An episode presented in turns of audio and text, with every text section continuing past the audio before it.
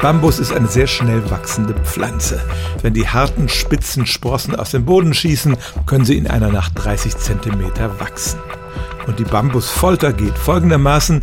Ein Gefangener wird fest am Boden gefesselt, darunter wachsen Bambussprossen aus dem Boden, sie dringen langsam in den Körper ein, bereiten dem Gefolterten große Schmerzen, bis er schließlich stirbt.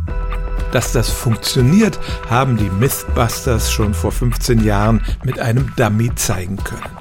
Aber hat es diese Folter je gegeben? Gerüchte darüber gibt es schon seit mindestens 200 Jahren. So soll die Folter in Indien, in China und auch im heutigen Sri Lanka angewandt worden sein. Und japanische Soldaten sollen im Zweiten Weltkrieg diese Folter gegenüber Amerikanern benutzt haben. Gerade dieses letzte Gerücht hält sich sehr hartnäckig und ohne Zweifel haben die Japaner auch ihre Gefangenen sehr brutal behandelt und teilweise gefoltert.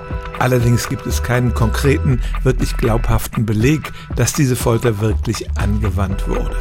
Und so kann man sagen, diese Folter, wenn man sie tatsächlich anwenden würde, wäre sehr schmerzhaft und würde auch funktionieren, aber konkrete historische Belege dafür gibt es bisher nicht. Stellen auch Sie Ihre alltäglichste Frage unter stimmtz.radio1.de.